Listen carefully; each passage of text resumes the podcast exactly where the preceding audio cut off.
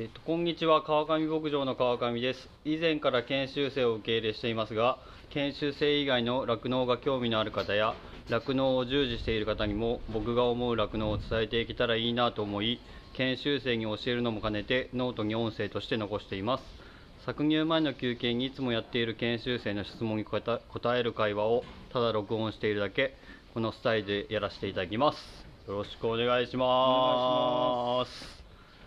今日はえっ、と昨日さえっ、とブルーブック高野さんと見ましたけれども、はいはい。そこで見たあの略号式の上名前のところに書いてある TV とか TY とか TL って言って遺伝病っていうのがありますって言ったんですけど、そこのところまあちょっと遺伝病もこれ難しいというかその、うん、難しいのであのさらっとあのネットの知識を得てこういうものがあるんだよっていうのを勉強しようかなと思っております。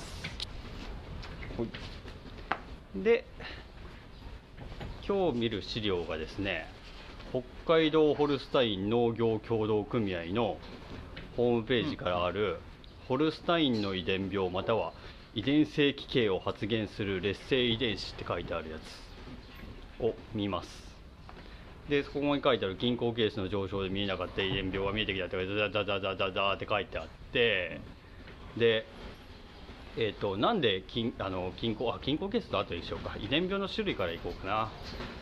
遺伝病の種類がどこに書いてあったかいな。TLTY とか書いてなかったっけ下の。あったあった。ホルスタインフリージア。まあジャージーとか何でもあるんだよ。あの色他の品種の牛でもね。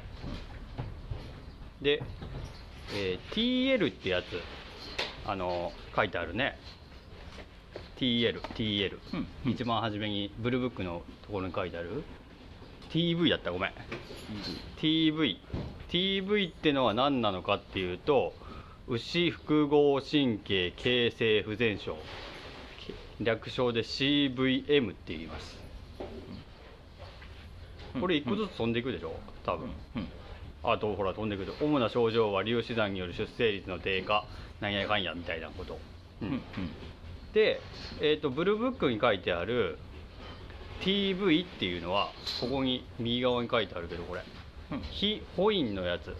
持ってませんよこの遺伝子を。っていうのが TV ってなります。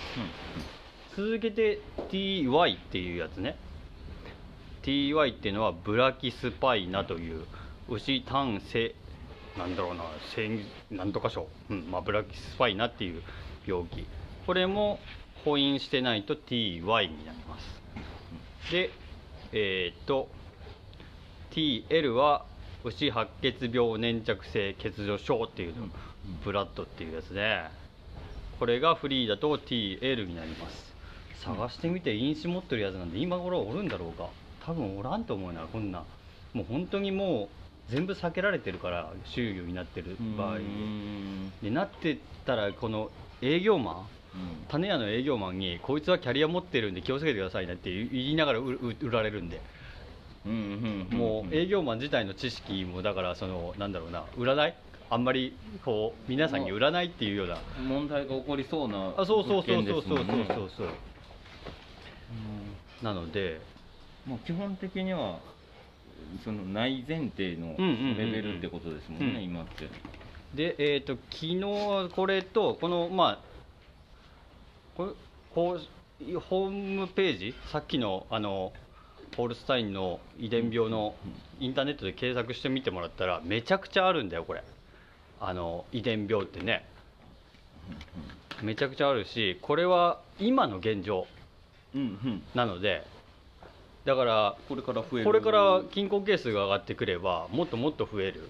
うん。であのホルスタインに比べてあの黒毛和牛は均衡係数が高いんですよ。もう親子掛けなんてまあ普通っちゃ普通みたいな。親子兄弟掛けとかそんななのが普通なんで均衡係数が高くてもうそれこそ和牛なんてすげえ遺伝病があって。でなんで黒毛和牛そうやって均衡係数高いかっていうと脂肪の中にあ筋肉の中に脂肪を入れるって結構おかしな話じゃない？それはだから均衡係数を高めてちょっと異常な状異常な状態って言っちゃおかしいけどまあちょっと特殊なそう状態そう特殊な状態にする。でうん。それで脂肪交雑の入れるような技術を高めてきたっていう背景があったりするので。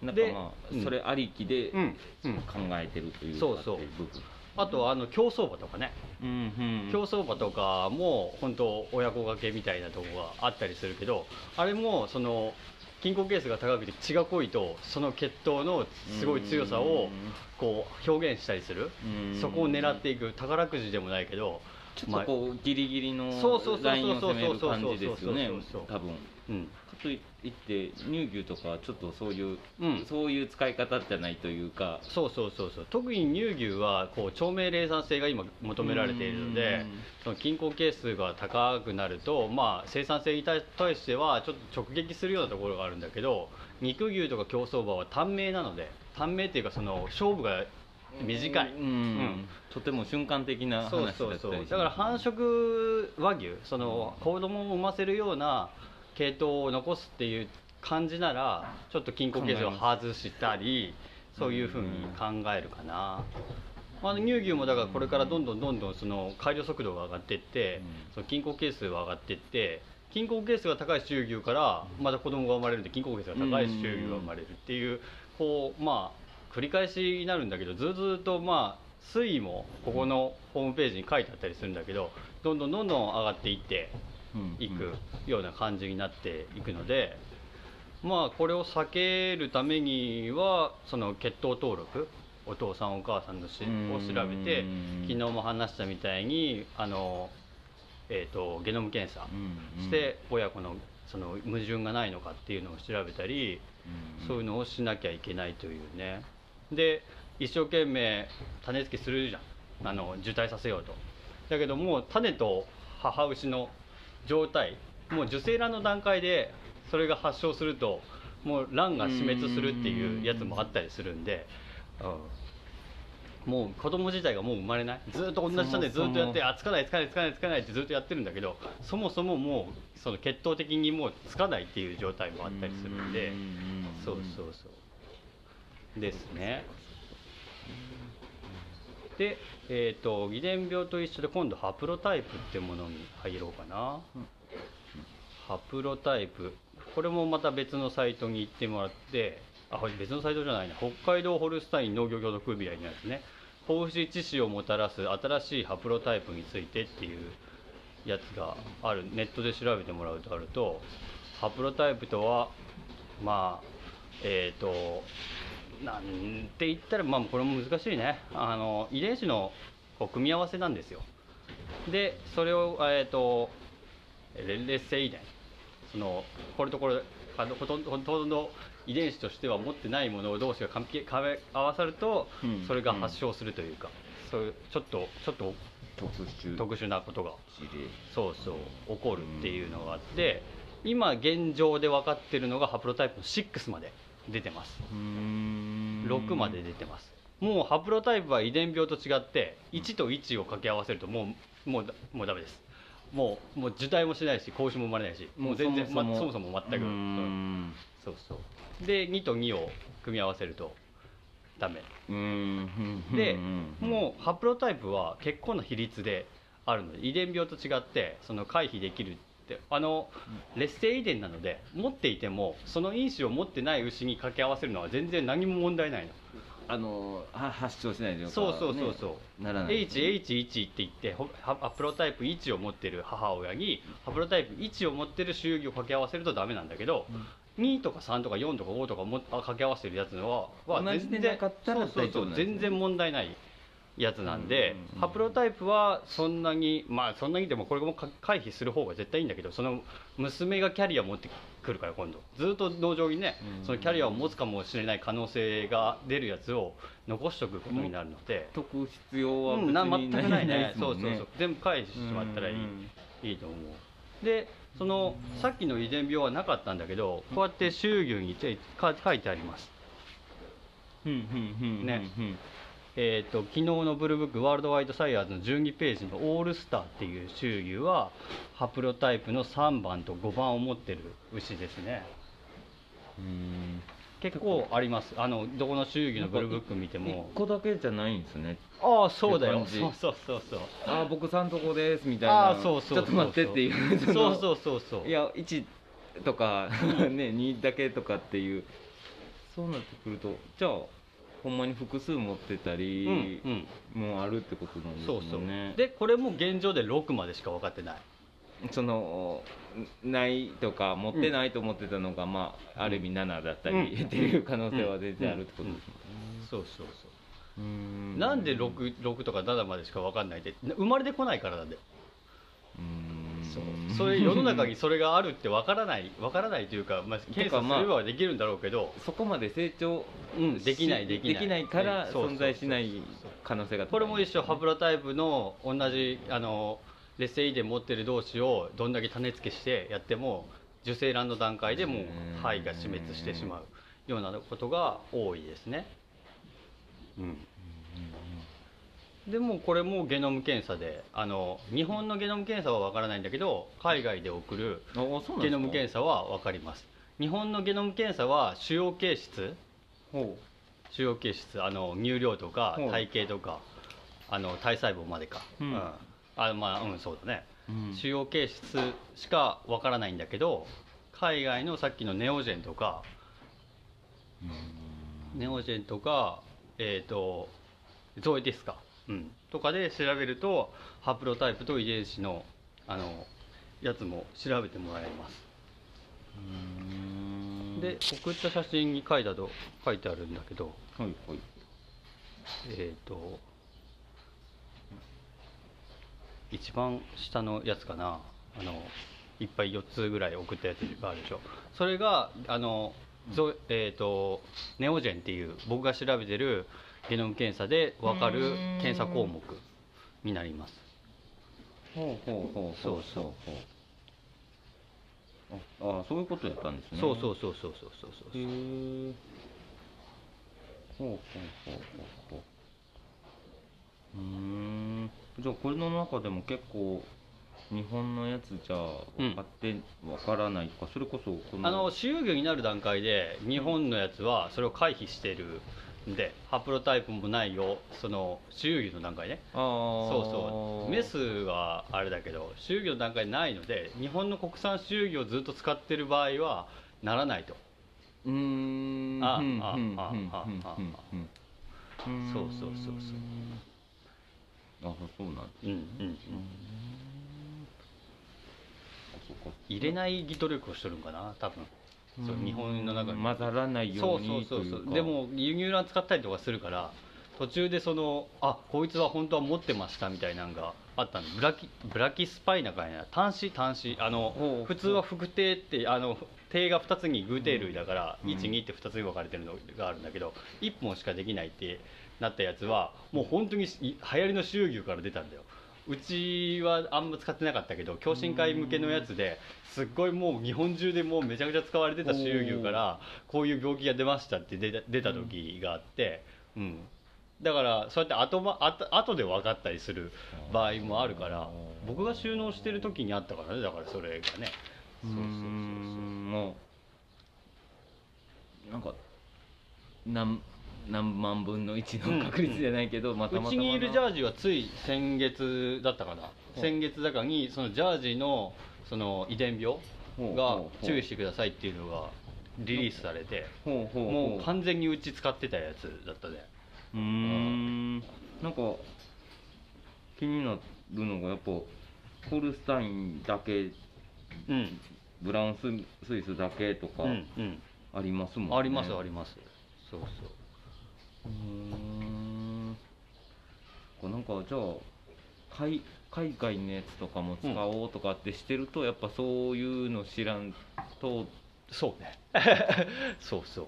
じそのお金出して好きにするのは別に自由やけど、うん自由自由自由その使えへんなとか、うんいいの生まれへんなみたいなことは、うんゼロパーセントではない。ない。うん、低確率ではあるけどゼロパーセントではないですね、う。ん、そうそうそう。なのでまあ近親交配を避けてその遺伝病が出ないようなその組み合わせ周囲の組み合わせを意識して種付けしないといけないよっていうのがあります。昨日だから高野さんがね、こういろいろ種付けおおすすめって言われた時に悩むって言われてたけど。うん。受精師さんの責任だからね 受精師さんにお願いしてるから。なんかうん。スカダイそうですよドとかね。そうそう。出たやつで病気があって死産したりとか流産したりとかしてもうん。やっぱりねその調べてみたらハプロタイプじゃんみたいなとかあ遺伝病じゃんこれってなったらね。そうそうそうそそう ら。まあ。やっぱだから血統登録をするしなきゃいけない。うんでこういうことを遺伝病とかハプロタイプを避けるために何をしなきゃいけないかというと、まあ、均衡ケースっていうものがあって、うん。その均衡ケースを避けるようなだからあの後輩プログラム使ったりとか、まあ、均衡ケースを回避するようなプログラムプログラムというか、まあ、ネットにあのホルスタイン登録協会とかが出してる近親交配回避のあのリストとかがあったりするのでそういうのを使ってあの回避していきますで、えー、と近親交配がすると、えー均衡退化というものが起こります。うんうんうん。えっ、とこれもホルスタイン農業協同組合のホームページだね。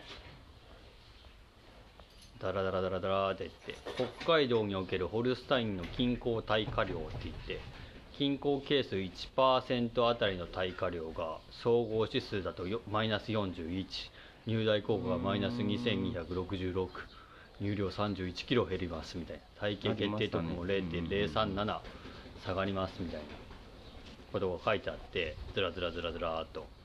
であの日本はちょっと前まであの均衡係数を6.25までに抑えてくださいって。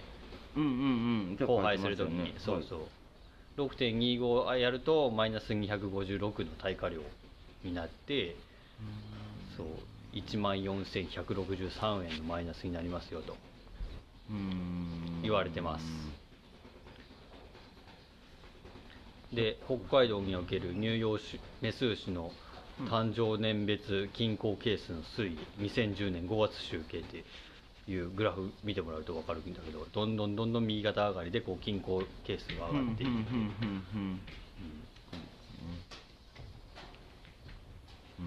これはもうだからどんどんどんどんその、えー、とゲノム検査ができてヤングサイヤーってゲノムヤングサイヤーが使われるようになって改良速度がどんどんどんどん上がれば上がるほどどんどんどんどんこれのスピードが上がっていくわけですね。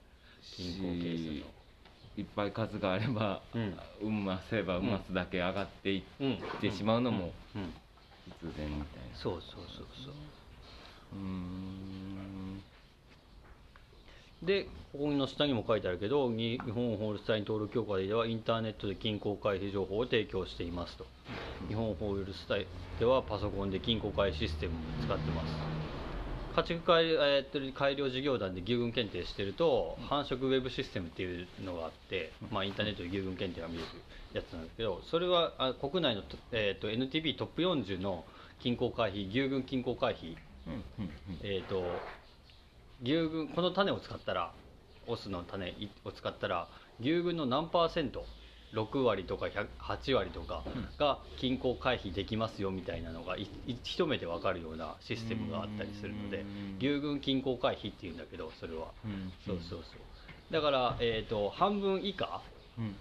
えー均衡回避できるのがだから、えー、と50%以上か50半分以上が均衡回避できるっていうのを使い続けていけば均衡係数はどんどんどんどん下がっていきますよと、だけど50%以下回避できるやつが50%以下の場合だと均衡回け均衡係数がどんどんどんどん上がっていきますようんこれを利用するのは牛運かあの均衡回避っていう考え方ですね、うん。うん NTP トップ40はすぐそれが分かります。でもこれも血統登録しないと意味がないし。今その向こうさんだけ分かってもみそうそうたいなそうそうそうところもありますよねそうそう確そうかにそううんオスだけ分かってもそれこそこうあ続けていくからそれに価値が出てくるパターンですもんねうーん確かに確かにで、えー、とゲノムでゲノム検査をしているとゲノム均衡係数というものが出てきます今までは均衡係数っていうのはお母さんとお父さんがいるでしょ？お母さんとお父さんがいて同じ子宮牛だったあ同じ子宮牛じゃない。お母さんのお母さんの血統お父さんの血統を組み合わせて子供が生まれるでしょ？はい。子供で兄弟がいっぱいいるとします。はい。10人兄弟がいるとします。だけどお父さんとお母さんは変わんないじゃんみんな。うんだからその兄弟も全部均衡係数は一緒っていう見なさ見なし方をしてたんだけど。はいはいはいはいはい。だけどゲノム均衡係数っていうのが分かるようになってきて、うん。その兄弟の中でも均衡係数が高いやつもいれば低いやつもいるっていうのが分かり始めました。ゲノムを調べることうんうにんなので周牛になってるやつなんだけどもうお父さんお母さんがけみたいなこう組み合わせがあったりするんだけどでもなおかつ均衡係数が高いっていうケあいや低いっていうケース、うんうんそううんうん。均これがゲノム均衡係数が低いうん数値になります。だけど均衡係数はその牛は低い本にも出るかもしれないし。まあ基本こちらが検索結果です。何してくれる？基本は結構その高い一族ではあるんやけど、うん君は低いという。そうそうそうそうそうただそいつは低いけど、うん。そのまあおじいちゃんがおばあちゃんがじゃないけど、うん。でなる可能性っていうのは、うん。うん。まあ否定はできへんよねそうそうそうそうっていうところではある。そうで、えー、と僕が昨日言ってた後輩プログラム GMS はそのゲノム均衡係数を利用した後輩プログラムを組んでくれるのでそれも避けてもらえると、うん、もうだいぶ絞られちゃうあ絞られちゃうというかまあ絞れるというかそうだね。その今までよりはあれダメメだからこれかこれうん。かこれにしようみたいになっていく場合、うん。なっていくんですね。そうそうそううんそう。なのでこう、えー、とまず均衡係数を避けようと思ったら血統登録をするうんうんうんうんもうそこがほんまにそれも均衡係数を計算上で出すのは3大素ねお父さんお母さん、あお父さんとお母さんのお父さんだからおじいちゃんねうんうんと,、えー、とそれのお父さんあそれおとおばあちゃんのお父さん三大素うんうんそうそうそう三大素を、ま、とりあえず避けてやるために三大素は血統登録しないとうんその避けれるか避けれないかもわからないというところだよね。うん。うん。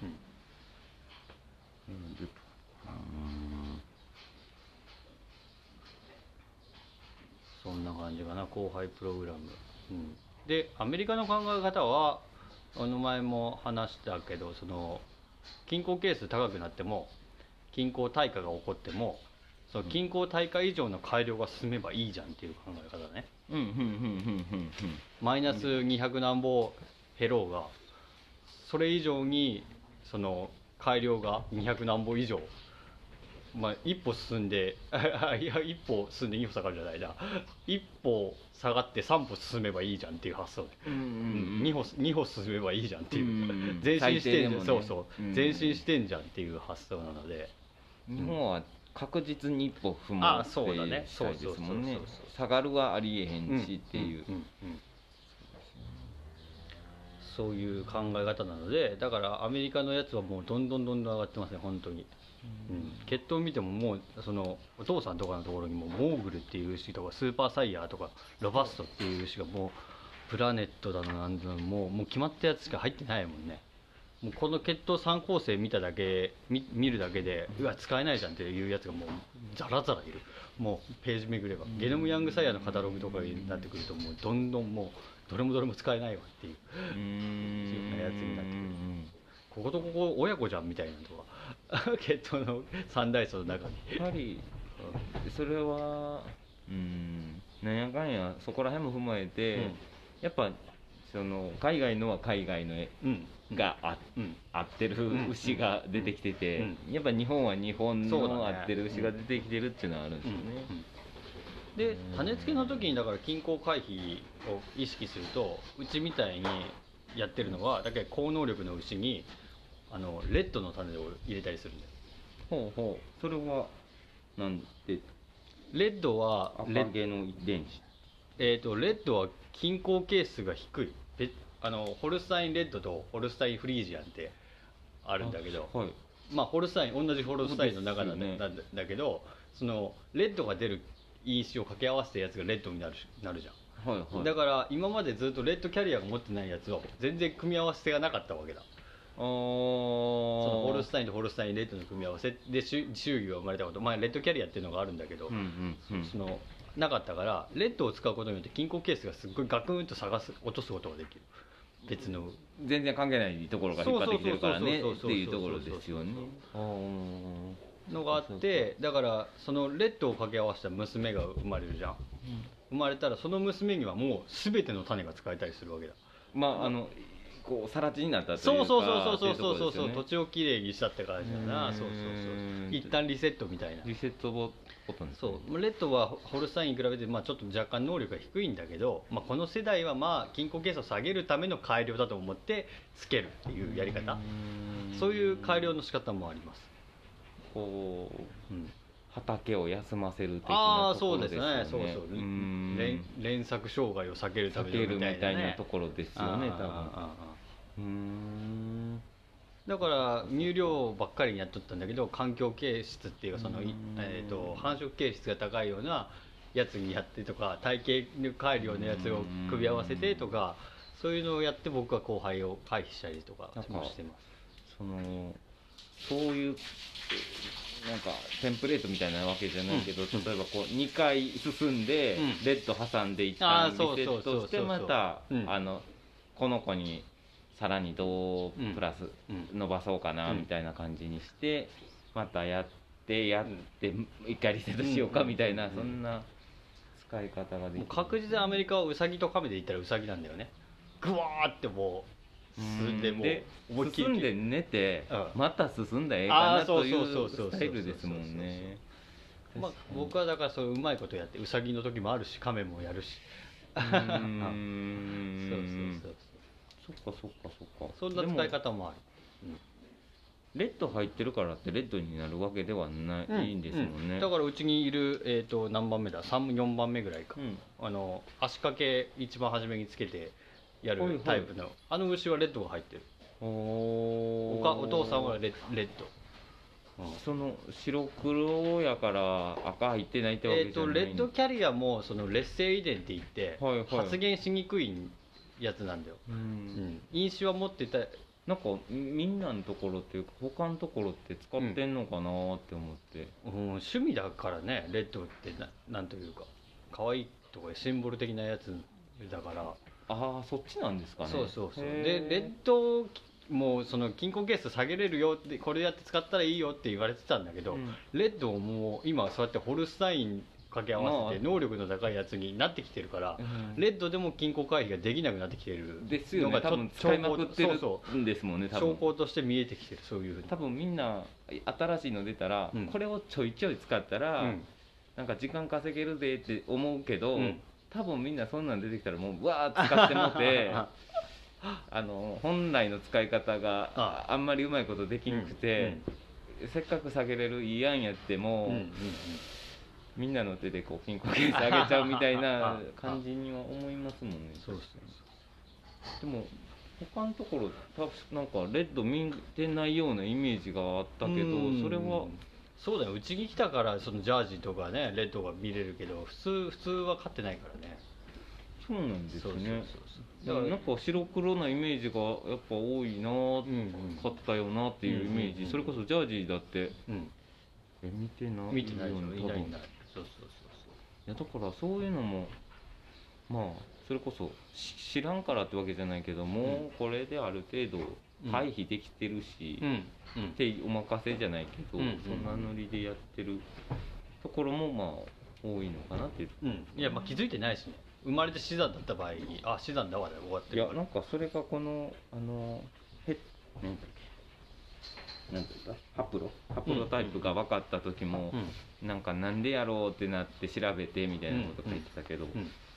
調べたらそれは分かるけど、うん。調べんかったら 永遠に。そうそう。でこの時が初めてじゃないはずですもんね。間違いなく。な間違いなくね。ただその人らが調べてうんドイツやったっけ、そうそうそう。で調べたから、うん。これでこうやな言って、うん。これちゃうかみたいな,、しかもなんか最初下痢でとか言ってうそうそうそうそう。一個一個調べてるとそういう感じなんだよ。そうそれこそえ多分下痢って僕でももう普通になってきたっていうか多分夏になったらもっとシャバシャバになるやろうなっていうのもなんとなく分かるしやっぱそう思うとやっぱり調べたからねうんうん。分かるところで。普段それこそ流れようが、うん。ああつかんかったなとか、うんうんあこいつなんか病気がちやからと淘汰しようで、うん終わっちゃいますもんね、うん多分ね。だから僕は種付けの時に1回目つかなかったらとりあえず次は別の種類のやつを GMS でいうと第1候補第2候補第3候補って出るんだけど、うん。一発目第1候補使ってうん。また第2候補を入れてみる。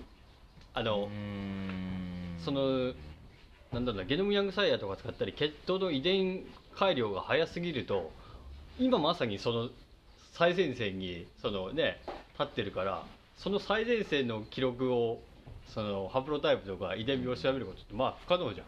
今のことだから本当現状の今。そうそうそう、うん。何が起こるかわからない状況、だからとりあえずなんかそれを避けれるんじゃないかと思ってまあやってもやらんでも変わらないかもしれんけど、うん。まあ、ちょそれはそういうのも意識しながら種付けをうんしてますね。うん。なんかあの検定員で自分が打ち込むとこまでうん。入力ぐらいしか打ち込んだりしてないですけど、うんなんかそのねつけたあ、まあ、発情というかこうアクション、うんうん。えー種とかのうん。アクションとかもなんか打ち込むっていうのはうん。ねやってはってどの種入れましたみたいなのやってたけど、うん。ほぼほぼ一緒のパターンが多いんかなってやっぱ思う。たまたまやったんかもしれないですけど、うんってなるとだからこの何均衡え近親交配、でえみんな全員同じ種つけて今年1年はこいつでじゃないけど、でやってるんもんなん？かなとか思ったり。ただなんかここはこればっかりなんやなとか思って、まあその考えてなくてやってえないそうだったわけじゃない。の？って言われると思う その人たち。いや均衡回避とかその均衡係数とかって知ってあの言うと。そうか。そんなに。遺伝病とかハプロタイプって知ってます？って聞くと。ああいやなんかもうえめっちゃ好きやんみたいな。もうそのいやもう俺もう例えばコーヒーっつったらこれですねみたいな、もうん。もうこれでいいねみたいな感覚に近いんかなとかって思うぐらい同じ種ばっか入れてる、でそれって結構普通なのかな普通ってね通多いよ。多い多い。思いますね、うん。だから1年間使うって言って1年間使ってたりするんだけど最初に使ったやついるじゃん。それがまあ1年後になるじゃん。うん。1年後に種付けしちゃうから親子がけがあったりするんだよ。ああやっちゃったやっちゃったで終わるから でよであのー何？均衡体化現象っていうんですか、うんそれなんか遺伝病もやけど乳量とかも下がったりするじゃないですか。何？マイナス？うん。近親係数1%上げるとみたいな、うんうん。あるあるあの均衡体化ね。ね見たらだからできるたとししても、うん。まあちょっとこう何そんなええもんじゃないというか、うん。そうそうそうそう。ってなるけどそんなもんなんですかね。そうだと思うよ。それでまあまあまあちょっとあんま出えへんけどみたいな感じになるってことでえすか？なんのなんで出んかの理由も分かんないもん。血糖登録してないからね。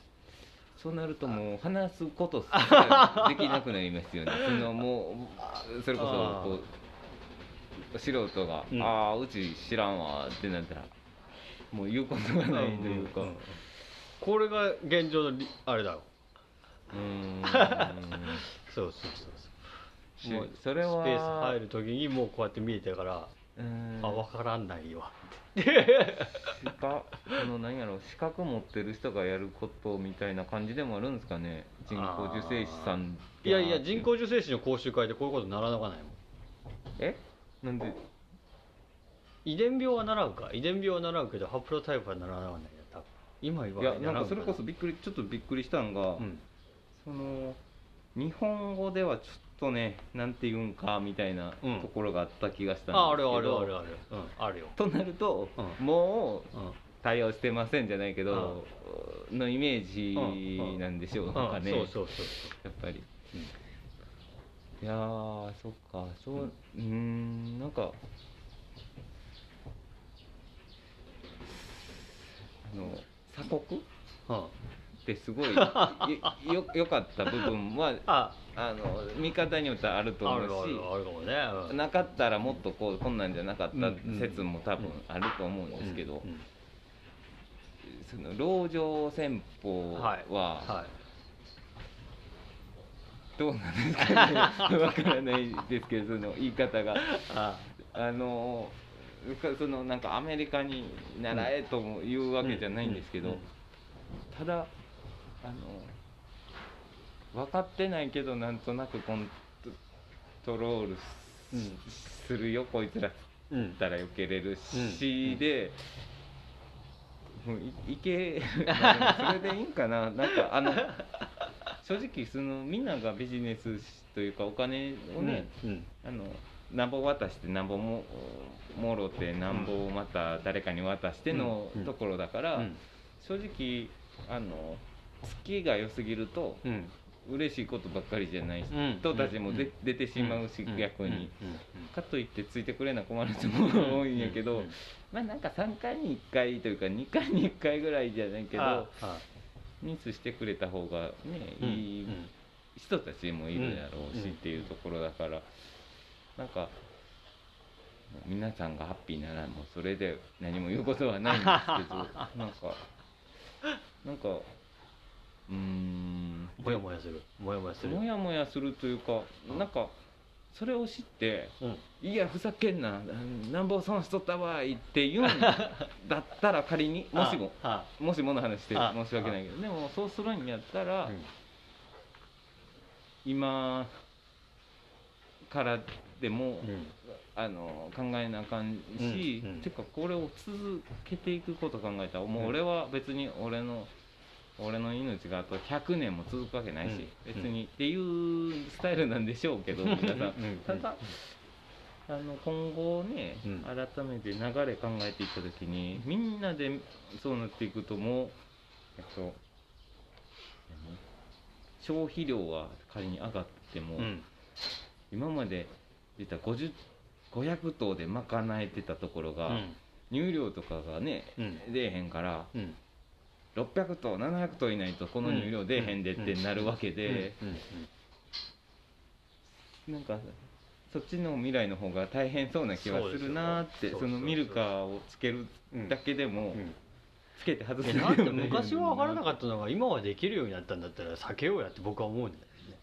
うんそれこそこの予防あじゃないあそうけどそうそうそうそうそうそう。なんかで出てからウイルスがなんか分かってから対策したら、ええやろうスタイルで来たつもりはみんなないと思うけど、うん。全人類、うん。うん。ただ来てしもてから考えたらこうなりません日本だけじゃなくてなるなるうんでそれこそこうもうそのウイルスどうこうじゃなくても、それぞれのその責任のこう、うんなすりつけ合うしかなくて、うんかといってあの実際解決策はちょっとうんね、うん。ぼやけるみたいなことになるからそうなるんやなる前にうん。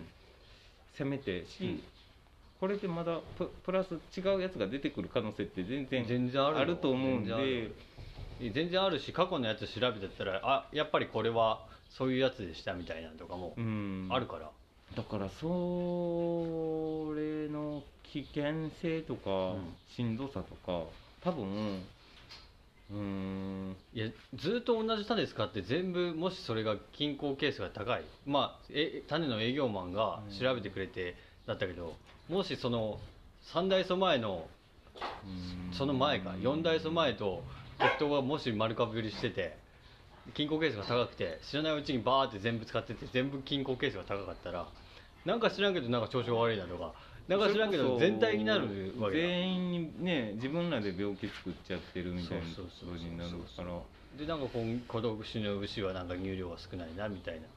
あの時に育成の時に餌ケチったけんかみたいな。やし餌もや ってし思っちゃったりね。こいつクソやなってなっちゃいますよね。それはだって乳量とかに含めて、うんあのー落ちた能力とかの人って嫌やもんね、みんな、使えんなこいつってなっちゃうし。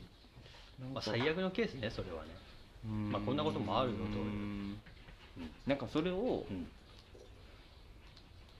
最悪のケースをうまいことみんな流してくれてるみたいな感じなんで流してくれてるっていう感じかな。流してくれてるもんな分かってないそのなんかああまたななんかいろいろあるもんな たまにこういうことあるわなっていういいなんかあ大人なんか分からへんけどあ流し方してるんあな流してうまいことこう流れてるんですかね。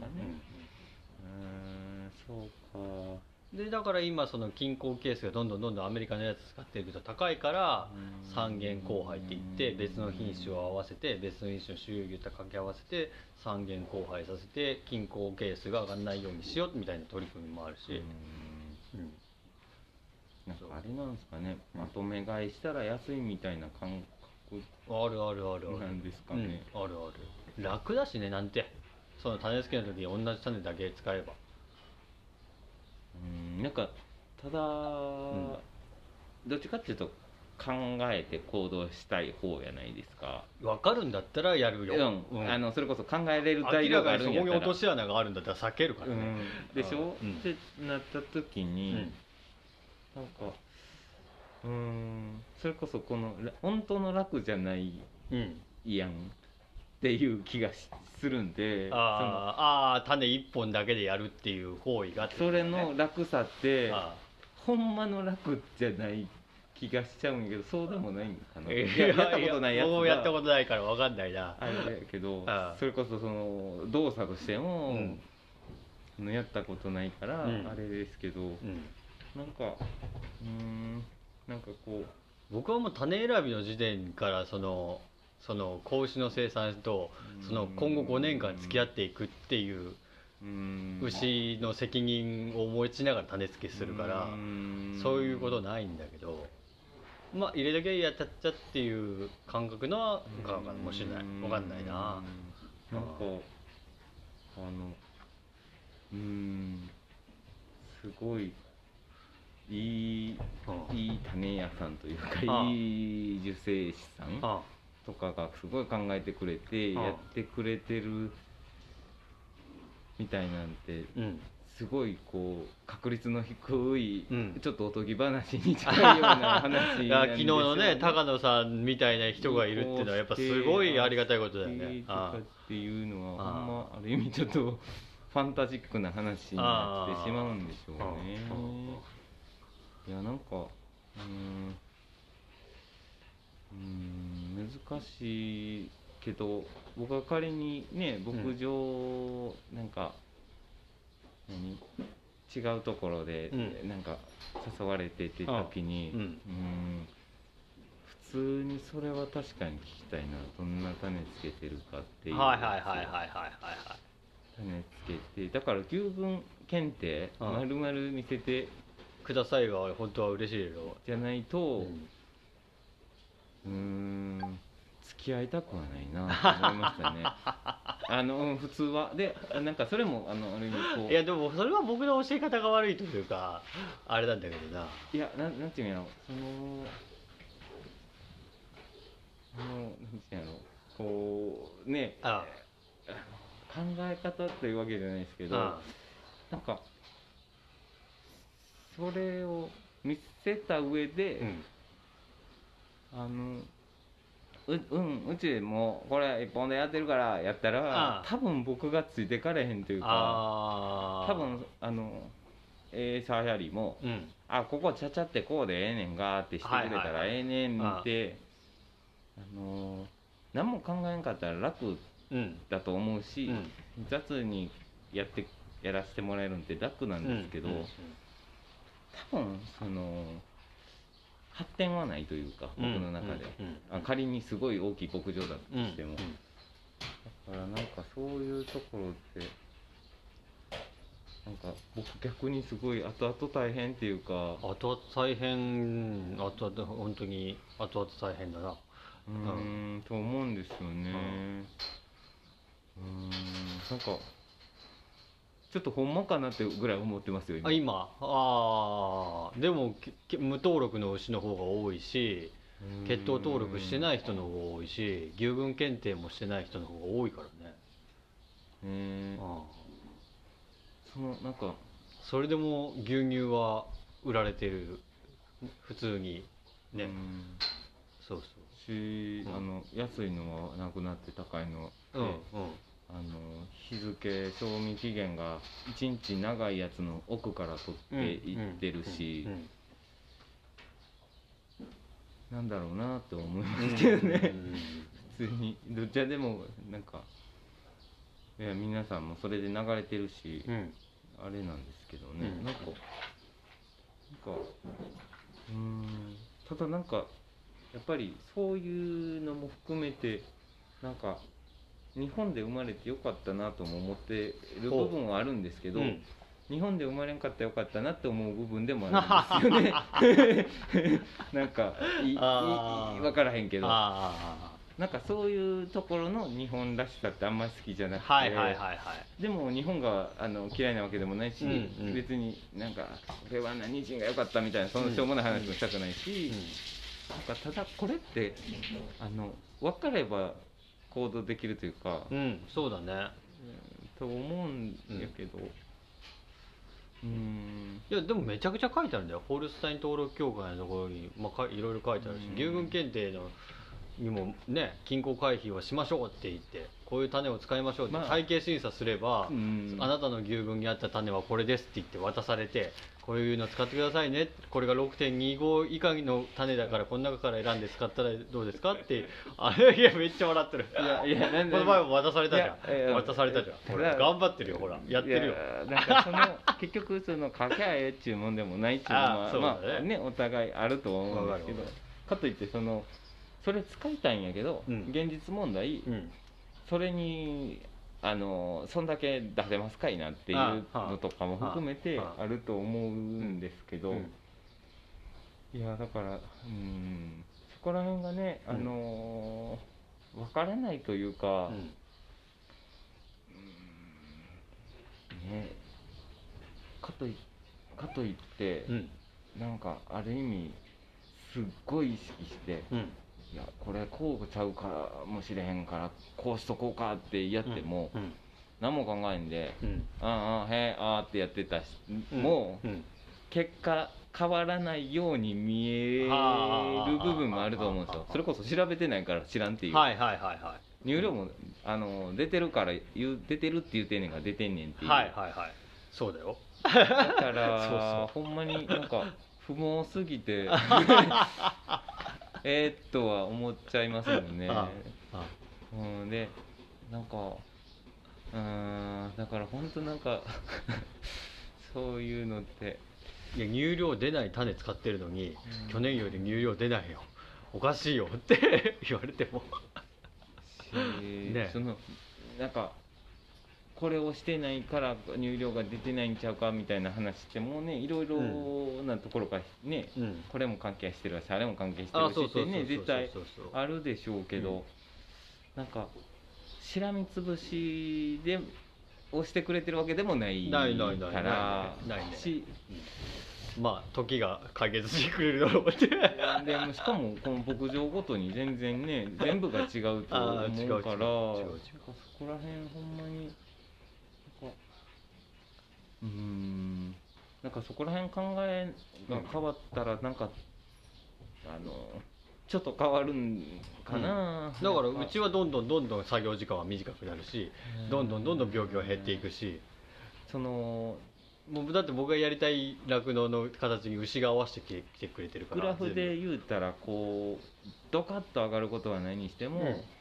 あの自分が、えー、1時間やるに対して出る乳量と、うん。ね。出したら時に多分徐々に乳量上がっていくんでしょうね、えっと計算上。全国発表会の時平成26年の時の牛群のやつがまあそれ初産がほとんどだったけど7600ぐらいしか出てなかったんだけど、うん。今 9800?9600? うーんぱり、ってなると単純に。同じ餌だよ。もう一番館内では入る手に入るうん一番安い餌と安い配合でどれだけ繁殖を回して絞るかっていうスタイルはもうずっと変えてないから、そういうことを思うと、うん。やっぱりなんかその部分でうん。飼料効果とかじゃなくて、うん。単純にうん。1時間あたりそうそう。あのなんぼ絞れたかでうん。考えた時に、それがあの上げれてない？うん。もしくは横ばいって、うん。この状況ではありえへんはず、うんうんうん。だって種が良くなっていると思うし。そうそうで仮にそこにすごい思い入れがあろうとなかろうと、うんうんうんってなった時にそこの部分の計算ってもう個人にある意味委ねられてる部分だと思うけど、うん。なんかそこの話をほんまに本気でね、うん。計算して出して見た時にうん。やっとこう踏み出せるのかな、踏み出さへんのかな？分からへんけど。もう自分のところしか見てないとわからないな。だから他の人んちのやつ見てああこんな作業の仕方があるんだっていう発想があったら多分それこそこう7000なあ台からああ9001の手前までうんとかっていうと何パーセントこう何年で上がりましたよとかって言ってもその無理ですもんね。多分この何？何年で何パーセント上がったのはそのうん。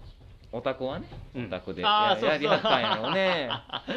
いやだから9000何ぼなんてしそこは。ょうもないわって思われるかもしれそないしね。こは。1万キロが普通だろう今時って思われるかそもしれないこはあるでしょあのそういう時だけ、ううちはうち よそはよそみたいな あスタイルで。あなんか違う時はあの同じ酪農家やからになるんやろうけど、まあ毎日毎日こうやってスペース配信ねうん。こう音声配信してるのも仕事しながらなんでできるのって 言われるけど。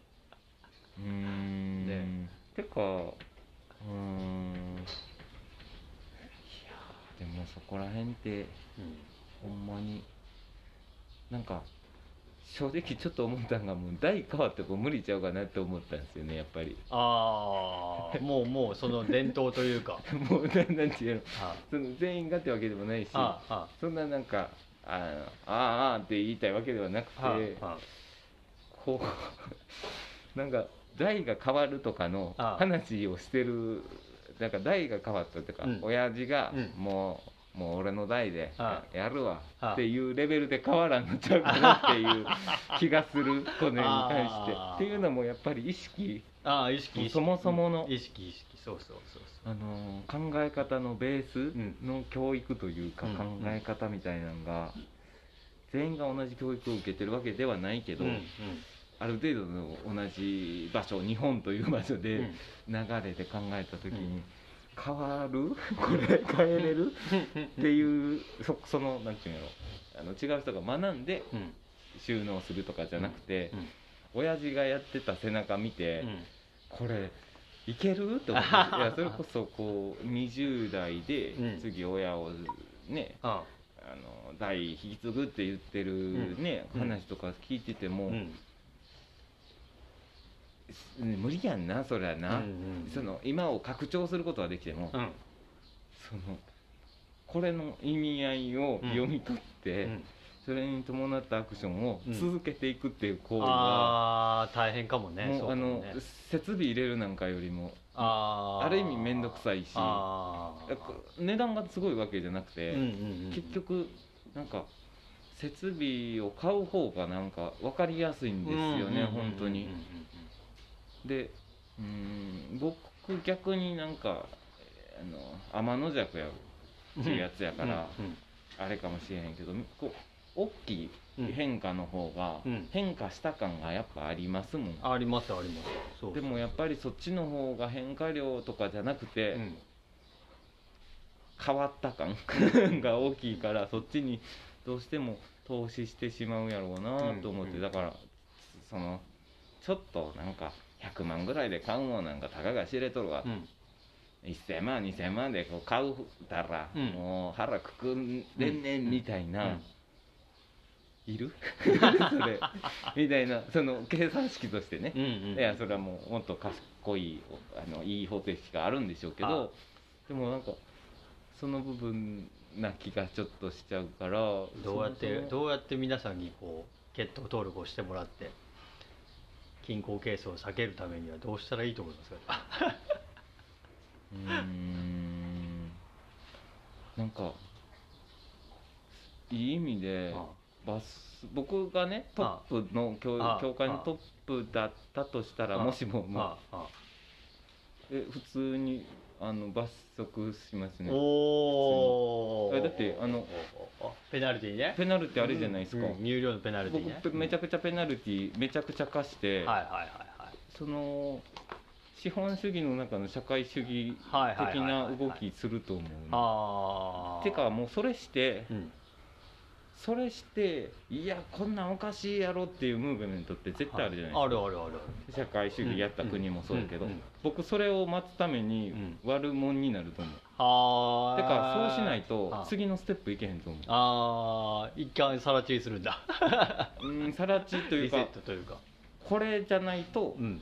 牧場が経営できない、うん。だからもう弱い者には消えてもらう、ああいやそれはちょっとえーねちょっあ。とすげえええっていう感じのナイフ舐めてるみたいな感じかもしれへんけどでもうんなんか正直あの土地の話とかも含めて、あのあのその資格ないのに運営できませんうんうんだから誰でも開業できますよもさせへんし、っていうことをしますよね、そっちの方に動くと思う、そのパッとできる話じゃないし、うんあれやけどでもそうすることでうん。ギューッと縛ってからうん。緩めるないと、うんうん今緩めてるわけじゃないけどなんとなく今 なんとなくやってますし言言えることは言ってますよ私としても。ただ個人農家さんの責任ですよみたいな感じになってだからね国とかも、うん。あのえ俺こんだけやったら安なるんやとかあえこんなお得なやつあるんやとあか、なんか俺お金ないから無理やとか、うんいやそういうとここういうとこお金もらえんでとか、うんうんうん女性的んでとかっていう情報も、いいも悪いも含めて、うん。あの言ってるけどいいなんていうのその人に届いてないね。届いてはないことが多いと思う、うんで知ってる人は知ってて、ね。賢いな、ね。ああそうそうそうそうそう。あの頭ええなでやってるんやろうけどどそんなんしてるからやねんって思うし、だからもうある意味あの何？もうその状態になったら、あの何？なんていうの？そういう助成金？うん。うんああなたは受けれます。てかもううんこれ助成金でこうしてくださいうん。で、うんあの誰であろうと助成金使わすし逆にああそういうことね。ああ縛るっていうかね。はいはいはいはい。うんうん。かといって、うん。あのペナルティーは全員にはいやるし、そこがなんか曖昧で、うん。なんかゆ個人申申請した人はうん。やりますじゃなくて、うんうんうん。全員です、はいはいはい。だから僕は全員に多分なんかマイナンバーカードじゃないな、はあああああもう IC チップ埋め込むんちゃうかみたいなタイプです。はあはあはあはあそれでもう全部調べてしまってってことね。てか牛うん牛の耳と一緒で、うんうん。あの耳にしようみんな、はいはいはい。あんなでかくなくていいけどっていうぐらいの感覚っすあいやでそれをしはできへんし、うん。アホみたいな話やけど、あうん。でもそれそれこそあの美容師さんの話、うん。ちょっとまた1時間しちゃうんですけど、うん。でもその美容師さんの話の時に言ってた「なん。か資格あるんですか?」って酪農家さんの酪農やってるってって言われて、うん。うん美容師さんは美容師の資格があるし、ね。うん。昔はあの着物の着付けとか、うんうん。そっちもできて美容師さんなんですよね。で今の人はまた変わってて、うんうんっていう流れはあるんですけど、うん一応あれなんかまあそれ持ってるからそれできるっていうスタイルで、うんじゃあ酪農家さんはってなった時に、まあもう測定士だってうん。受精師さんだってとか、あのねいろいろあるかもしれないですけど、なん。かそういう部分も含めて、あのいい意味でふるいにうんうん。書けるんやったらそこまで古いに書けないと、とあとかといってそのすごい、えー、とテストで、うんえー70点が合格点で69点はいはいならみたいなうんうん。スタイルじゃなくていいけど、でもそこの縛りはないし、うん。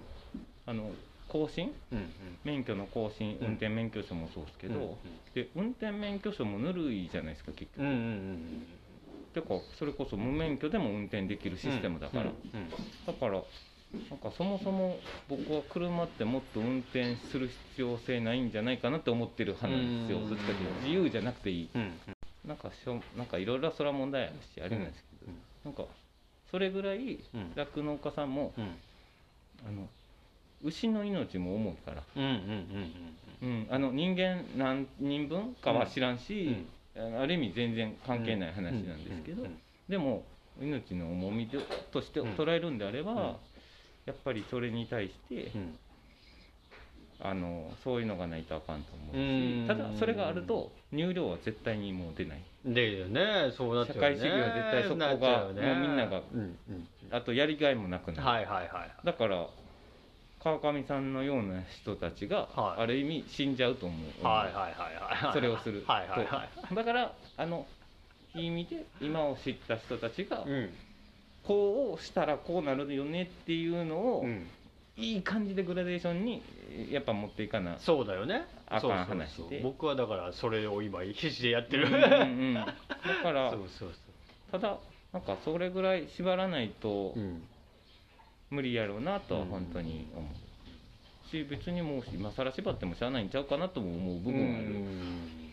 だから響かないですよね。だからこうやって今来てくれてるけど、うんね、遺伝病ってものがありますよハプラタイプがありますよ均衡回避しましょうよって。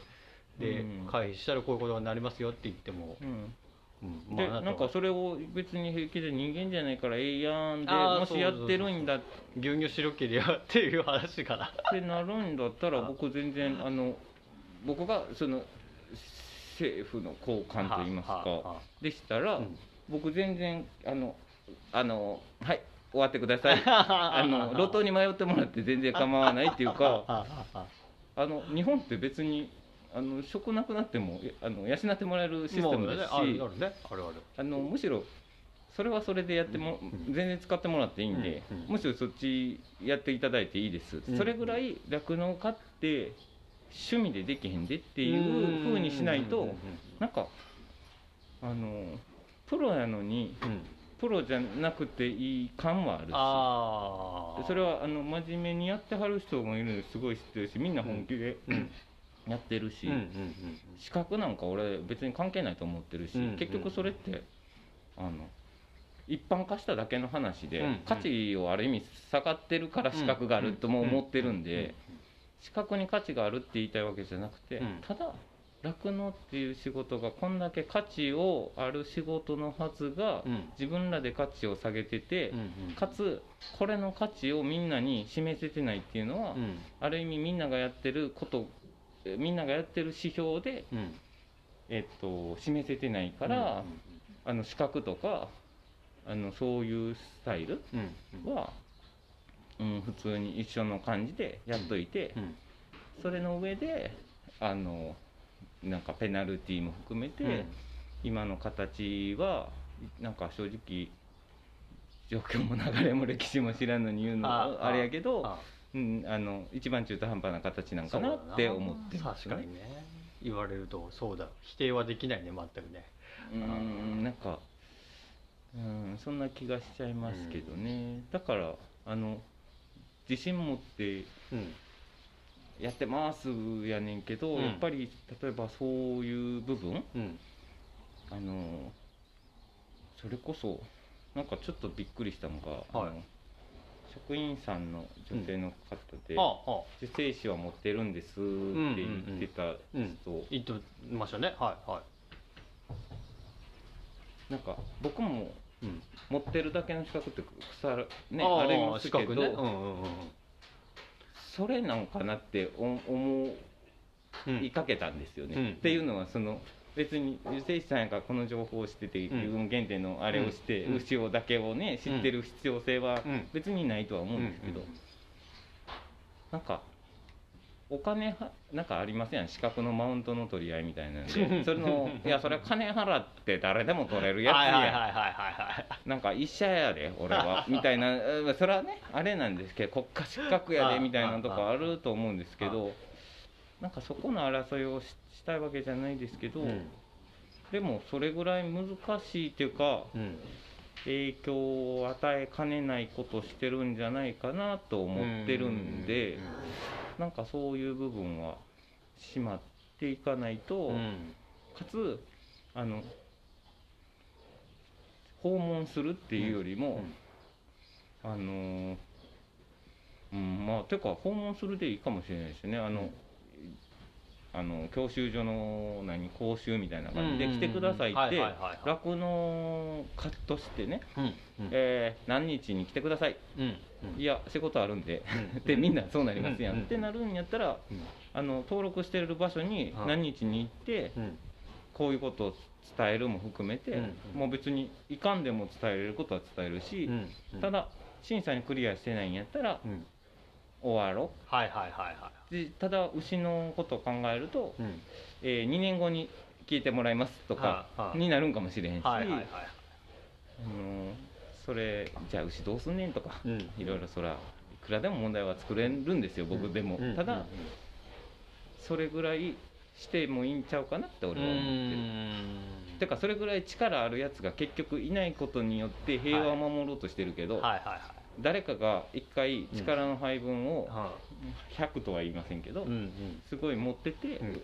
動かさないと、なんかこれって今なんかその均衡を保ってる状況ではないんじゃないかなって思ってます、うん。思いました。はいはいはい。うん。なんかそんな気がしはいた、はいはい。うんやってほしい。みんなにやってほしいね。僕は。血統登録ね。うーん。なんか。まずは。まずはね。うん。だからなんかすごい難しいなーっていう。うん。難しいしもうなんか人のね、うん。ここができてないみたいなのに言い始めたらきりないそう切りないしね。やっぱ言われた方は嫌だしね。嫌な気分にするかもしうれない、ん。なんかまあでも僕はちょっとそういう気持ちになっちゃうよなっていうのはうん。ゼロじゃないですよね、なんか。っていうのもやっぱあの考えてるんやったら考えてるようにうん示さなあかん時代で、俺が良ければいいっていう時代ではないと思うから、てかもうそれすらもだめなんか。うん。うんうんうんっていうところだと思うんで、うん。だからちゃんとあの理由だったりをうん。公的にというか、うんうん。うんやらせやる方向にしなんかこのあっちの話もこっちの話も聞いてこう間取ってやってくるのはある程度しゃあない部分もあると思うんうんうんですけど、全員の話聞いたらそれはまとまらんでっていう ところも正直あるのでなんかそういうの思わされちゃいますよね、うん。一瞬さてやりますか。すいません調子乗ってます、てへっつって。あのちょっと今睡眠睡眠針を打たれてました寝てましたじゃあ削減します。あありりがとうございます。はいえー、と時間になったので今日はここまでです。この配信良かったよって方はサポートそれとおすすめよろしくお願いします質問などはコメントや DM その他にも Twitter や各 SNS 質問箱もありますのでそちらでお願いします。あとこんなことが知りたいとかやってほしいなんてことがあれば募集しています。酪農家の本業に支障が出ない程度に継続して頑張っていければなと思っています。じゃあではこれから削減します。ありがとうございました